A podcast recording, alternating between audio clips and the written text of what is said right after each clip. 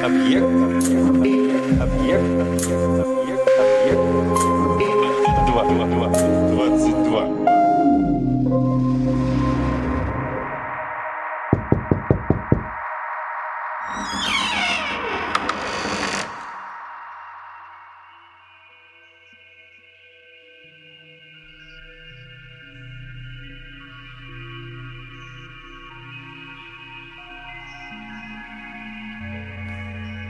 Зимняя ночь белыми клочьями носилась за освещенными окнами.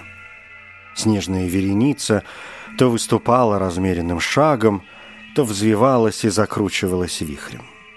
Но непрестанно сыпала и ложилась белая крупа, бесконечно заполняя тишину и глубокую бездну. Дом был заперт, заткнуты все щели, все окна, все двери и створы. В каждой комнате мягко светили лампы. Задержав дыхание, дом погрузился в теплую дрему. Вздыхали батареи, тихо жужжал холодильник. В библиотеке под зеленым цвета лайма абажуром керосиновой лампы двигалась белая рука, скрипело перо, лицо склонилось над чернилами, высыхающими на этом искусственно летнем воздухе. На верхнем этаже в кровати лежала старая женщина и читала. Напротив, через гостиную, ее дочь раскладывала белье в гардеробной. Еще выше, в мансарде, ее сын лет 25 изящно стучал на пишущей машинке и бросал очередной комок бумаги в растущую на ковре кучу. Внизу кухарка закончила мыть винные бокалы после ужина, под мелодичный звон убрала их на полке – вытерла руки, поправила волосы и протянула руку к выключателю. И в этот самый момент все пятеро обитателей заснеженного ночного дома услышали необычный звук. Звук разбивающегося окна. Он напоминал треск лунно-белого льда на полночном пруду. Старая женщина села в своей кровати. Ее младшая дочь перестала раскладывать белье. Сын, собиравшийся было скомкать отпечатанную страницу, застыл, сжимая в кулаке бумагу. Вторая дочь в библиотеке затаила дыхание, дав темным чернилам с почти различимым шипением беспрепятственно высохнуть на полпути к странице.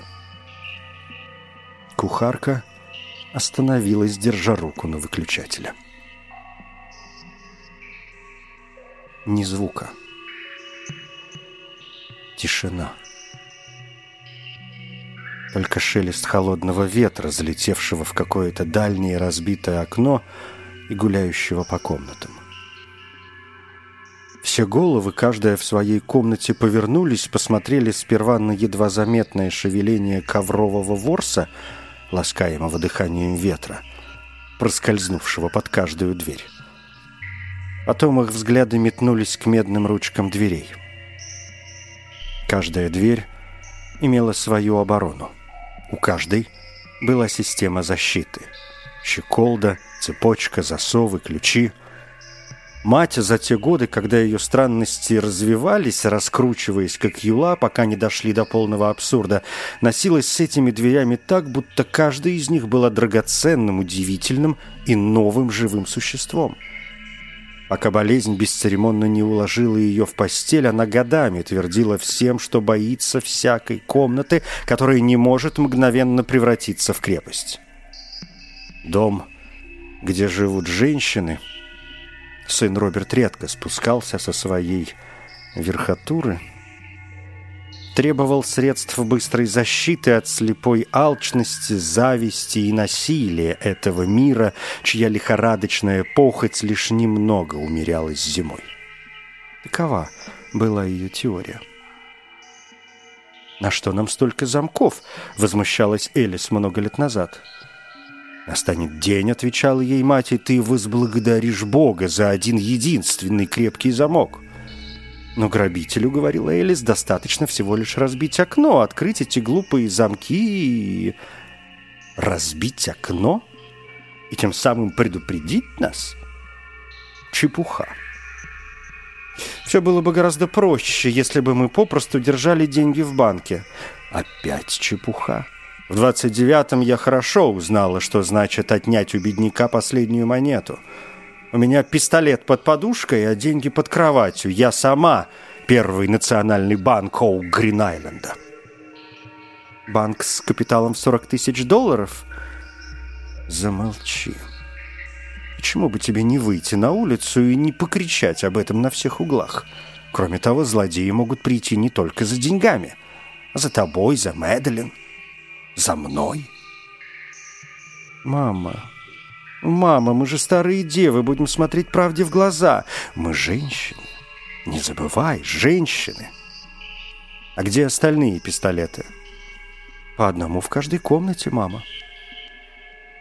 И вот так из года в год вся эта домашняя артиллерия заряжалась и приводилась в боевую готовность, люки задраивались и отдраивались в зависимости от времени года, вверх и вниз по проводам бежал сигнал внутреннего телефона, работающего от батарей. Дочери, хотя и не без улыбки, согласились на установку этих телефонов. По крайней мере, это избавит от необходимости кричать с этажа на этаж. А почему бы одновременно, предложила Элис, не обрезать внешний телефон? Вот уже давно никто из города и из-за озера не звонил ни мне, ни Мэдалин. К черту этот телефон, подхватила Мэдалин. Каждый месяц он стоит нам кучу денег. Ну кому мы можем туда звонить? Мужланы, отозвался Роберт, направляясь на свой чердак. Все они мужланы. И вот сейчас глубокой зимней ночью послышался один единственный одинокий звук. Звук разбивающегося оконного стекла. Словно тонкий звон лопнувшего винного бокала. Словно пробуждение от долгого и уютного зимнего сна. Все пятеро обитателей этого дома-острова превратились в белые статуи. Если бы кто-то заглянул в окна каждой комнаты, он бы подумал, что это музей восковых фигур. Каждый его обитатель, застывший от ужаса, был представлен в последнее мгновение работы мысли, когда пришло осознание. В каждом – из остекленевших глаз виднелась та же самая искра, которая мелькает и навсегда запечатлевается в памяти, когда на залитой солнцем поляне застывший в испуге олень медленно поворачивает голову, чтобы заглянуть в длинное холодное дуло стального ружья. Внимание каждого из пятерых было приковано к двери. Каждый увидел — что от этой ожидающей, готовой замкнуться двери его кровать или кресло отделяет целый континент. Расстояние незначительное для тела, но психологически непреодолимое для разума. А вдруг, пока они будут делать этот бросок, этот длинный бросок, чтобы задвинуть засовы, повернуть ключи, нечто из холла прыжком преодолеет такое же расстояние – и вломится в еще не запертую дверь. Эта мысль пронеслась в каждой голове со скоростью машинки для стрижки волос. Она пригвоздила их к месту и не отпускала. За ней пришла другая, успокаивающая мысль. «Ничего страшного», — говорила она, — «ветер разбил окно. Какая-нибудь ветка упала, конечно» или снежок, брошенный каким-нибудь маленьким зимним шелунишкой, неслышно подкравшимся в ночи и неведомо куда направляющимся. Все пятеро обитателей дома одновременно встали. Коридоры сотрясались от ветра. Бледность хлопьями оседала на лицах семейства, засыпала снегом их воспаленные глаза – все уже приготовились было схватиться за ручки своих личных дверей, распахнуть их, выглянуть наружу и крикнуть «Это всего лишь упавшая ветка дерева, да!» Но тут послышался еще один звук. Ляск металла. А потом где-то, словно неумолимое лезвие огромной гильотины, начала подниматься рама окна. Она ползла в своих проржавевших пазах. Она разъявила свой огромный рот, впуская в дом зимний холод. Все двери в доме заколотились и заныли всеми своими петлями и порогами. Порыв ветра задул лампы в каждой комнате — Никакого электричества, когда-то много лет назад заявила мать. Никаких подачек от города. Наш козырь – самодостаточность. Ничего не давать, ничего не брать. Ее голос, затихая, канул в прошлое. Не успели масляные лампы потухнуть, как в каждой комнате ярче, чем дрова в камине, вспыхнул и разгорелся страх – Элис чувствовала, как он призрачным светом пылает на ее щеках. При свете этого ужаса, горевшего на ее челе, она могла бы читать книги. По всей видимости, оставалось только одно — Четверо людей, все вместе, каждый в своей комнате, одинаково бросились к своим дверям и начали ковыряться в замках, задвигать щеколды, накидывать цепочки, поворачивать ключи. «Я в безопасности!» — кричали они. «Я заперся! Я в безопасности!» Так поступили все, кроме одного человека. Кухарки. Она проводила в этом варварском доме каждый день лишь несколько часов — Дикие паники и страхи матери ее не касались. Жизнь в городе за широким травяным рвом, забором и стеной с голами сделала ее практичной, и она размышляла всего мгновения. После чего совершила то, что должно было быть жестом спасения, но стало жестом отчаяния. Рванув на себя дверь кухни, она распахнула ее и кинулась в большую гостиную при входе. Откуда-то издалека во тьме дул ветер, словно из ледяной глотки дракона. «Сейчас выйдут остальные», — подумала она. Она быстро выкрикнула их имена. «Мисс Мэдалин, мисс Элис, миссис Бентон, мистер Роберт». Затем, повернувшись, она бросилась через холл в сторону завывающей тьмы открытого окна. «Мисс Мэдалин!» Мэдлин, как Христос, пригвожденная к двери своей гардеробной, еще раз повернула ключ в замке. «Мисс Элис!» В библиотеке, где бледные листы бумаги плясали в темноте, как пьяные мотыльки, Элис отпрянула от своей закрытой двери, нашарила спички и зажгла керосинку. В голове у нее стучало, будто внутри билось живое сердце, выдавливая глаза из орбит не давая сомкнуться задыхающимся губам, закладывая уши так, что ничего не было слышно, кроме дикой пульсации глухого, всасывающего дыхания. Миссис Бентон, старуха беспокойно заерзала на своей кровати, провела руками по лицу, стараясь придать его растаявшей плоти наиболее подходящее сейчас выражение потрясения. Затем ее пальцы простерлись в сторону незапертой двери — «Идиоты! Чертовы идиоты! Кто-нибудь заприте мою дверь! Элис, Роберт, Мэдалин!» Элис, Роберт, Мэдалин эхом разносилось по темным коридорам. «Мистер Роберт!» — призывал его спуститься с чердака дрожащий голос кухарки. Затем каждый из них по отдельности услышал крик кухарки. Один испуганный и осуждающий вскрик. Затем мягкий звук падающего на крышу снега. Они все застыли на месте, осознавая, что значит это молчание. Они ждали какого-нибудь нового звука. Кто-то ступая неслышно, как в ночном кошмаре, будто босиком медленно бродил по коридорам. Они чувствовали, как какая-то масса движется по дому, появляясь то тут, то там, то где-то вдалеке. На дальнем столе библиотеки стояли два телефонных аппарата. Элис схватила один из них, задребезжала рычажком и прокричала «Барышня! Полицию!» Но тут она вспомнила, теперь никто больше не позвонит ни мне, ни Мэдалин. Скажите в компании Белл, чтобы сняли наш телефон. Мы никого не знаем в городе». «Будь практичной», — сказала тогда мать.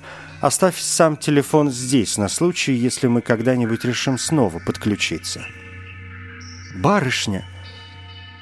Она бросила трубку и удивленно уставилась на нее, словно это было какое-то упрямое животное, которое она попросила исполнить простейший трюк. Она перевела взгляд на окно. «Открой его! Высунься наружу, кричи! Ах, ведь соседи-то сидят по домам в тепле, в своем отдельном далеком мирке, и ветер к тому же завывает». Вокруг зима, ночь. Все равно, что кричать на погосте. «Роберт Элис! Мэдалин! Роберт Элис! Мэдалин!» Это мать кричит. Вот тупица. «Заприте мою дверь, Роберт Элис! Мэдалин!» «Я слышу», — думала Элис, — «мы все слышим». И он тоже ее услышит. Она схватила второй телефон и трижды резко нажала на кнопку. «Мэдалин, Элис, Роберт!» — разносился по коридорам голос матери. «Мама!» — закричала Элис в трубку. «Не кричи, не сообщай ему, где ты находишься, не сообщай ему о том, чего он не знает!» Элис снова застучала по кнопке. «Роберт, Элис, Мэдалин, возьми трубку, мама, пожалуйста, возьми!» Клик «Алло, барышня!» — раздался хриплый крик матери. «Спасите меня!» Заприте дверь! Мама, это Элис, тише, я тебя слышу. О, Господи, Элис, Господи, дверь, я... Я не могу встать с постели, как глупо, ужасно, столько замков, и я не могу до них добраться. Погаси лампу, помоги мне, Элис, я помогаю. Послушай, найди свой пистолет, выключи свет, спрячься под кроватью, давай. О, Господи, Элис... «Приди, запри мою дверь! Мама, послушай! Элис, Элис!» — послышался голос Мэдалин. «Что происходит? Мне страшно!» И еще один голос. «Элис! Роберт!» Они кричали, едва ли не визжали. «Нет», — сказала Элис. «Замолчите, все замолчите, пока не поздно, все до единого, слышите?» Возьмите свои пистолеты, откройте дверь и выйдите в коридор. Мы все, все вместе против него одного, понятно?» Роберт зарыдал. Мэдалин скорбно застонала. «Элис, Мэдалин, дети, спасите вашу мамочку!» «Мама, заткнись!» — приказала Элис и монотонно повторила. «Откройте двери» все разом. Мы можем это сделать. Сейчас. «Он убьет меня!» — кричала Мэдалин. «Нет, нет!» — вторил ей Роберт. «Это бесполезно!» «Бесполезно!» «Дверь! Моя дверь! Не заперта!» — плакала мать. «Послушайте все!» «Моя дверь!» — причитала мать. «О, Боже! Она открывается!» Из коридора донесся вопль, и тот же вопль раздался в телефоне, остальные в ошеломлении смотрели на трубки в своих пальцах, ощущавшие лишь биение их сердец. Выше этажом хлопнула дверь. Крик оборвался. «Мама!» Если бы она не кричала, думала Элис, если бы она не выдала себя, Мэдалин, Роберт, пистолеты. Я считаю до пяти, и мы все разом выскакиваем. Раз, два, три. Роберт застонал. Роберт! Он упал на пол, сжимая в руке телефонную трубку. Его дверь по-прежнему была заперта, его сердце остановилось. «Роберт!» — надрывалась трубка в его руке. Он лежал неподвижно. Он у моей двери. Где-то наверху в заснеженном доме сказала Мэдалин. «Стреляй через дверь, стреляй!» «Меня он не получит, нет. Он до меня не доберется. Мэдалин, послушай, стреляй через дверь!» Он копается в замке, он сейчас войдет. Мэдалин! Раздался выстрел. Один единственный выстрел. Элис стояла одна в библиотеке, глядя на холодную трубку телефона в своей руке. В трубке царило гробовое молчание. Внезапно наверху, за дверью, в холле она увидела в темноте этого незнакомца, который, улыбаясь, тихо скребся в дверное полотно. Выстрел. Незнакомец во тьме удивленно посмотрел вниз. Из-под закрытой двери медленно потекла тоненькая струйка крови. Кровь текла так спокойно, такой тонкой блестящей струйкой. Все это Элис видела. И все это она знала. Она слышала, как наверху в темном холле что-то движется, словно кто-то ходит от одной двери к другой, пробуя открыть двери и находя за ними лишь тишину. Мэдалин — в оцепенении произнесла она в трубку. «Роберт!» Тщетно выкрикивала она их имена. «Мама!» Она закрыла глаза. «Почему вы меня не послушали?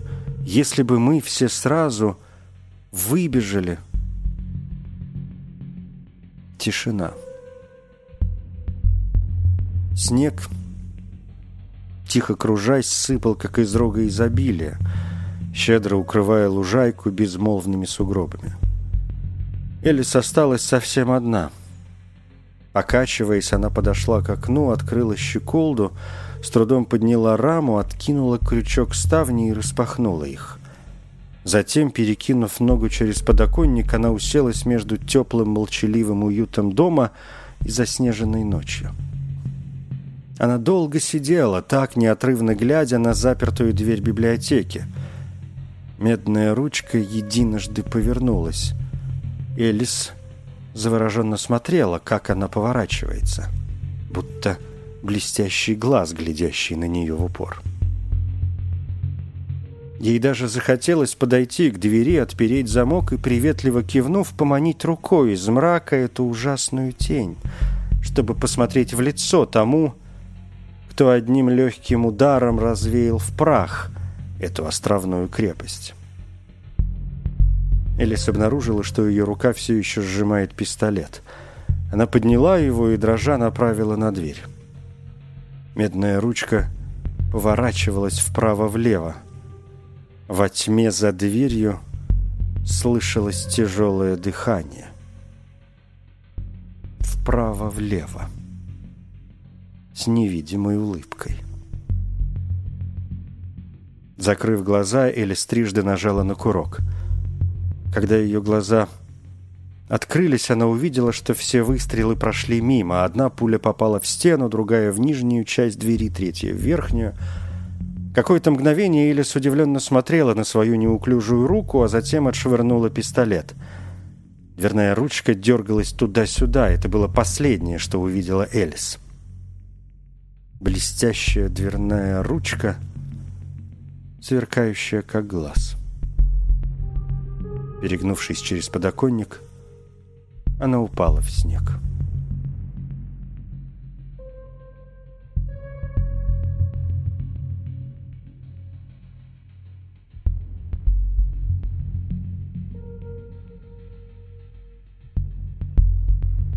Вернувшись несколько часов спустя вместе с полицейскими, она увидела на снегу следы своих ног, убегавших от тишины. Она, шериф и его люди стояли под оголенными деревьями, вглядываясь в дом. Казалось, в нем опять тепло и уютно, он снова был ярко освещен, сияющий и приветливый мирок посреди унылого пейзажа. Входная дверь была широко распахнута навстречу вьюгам. «Господи», — сказал шериф, — «должно быть, он вот так запросто открыл входную дверь и ушел. Черт возьми, не заботьтесь, что кто-то может его увидеть. Надо же, вот это выдержка». Элис шевельнулась. Тысячи белых мотыльков спорхнули с ее глаз. Она заморгала, а затем ее взгляд изумленно остановился, и тут в горле ее сперва тихий, медленно нарастая, затрепетал какой-то звук. Она разразилась хохотом, переходящим в задушенное рыдание. «Смотрите!» — вскричала она. «Только посмотрите!» Они посмотрели и увидели вторую, тянувшуюся от ступеней крыльца, цепочку следов, которые четко отпечатались на снежном белом бархате.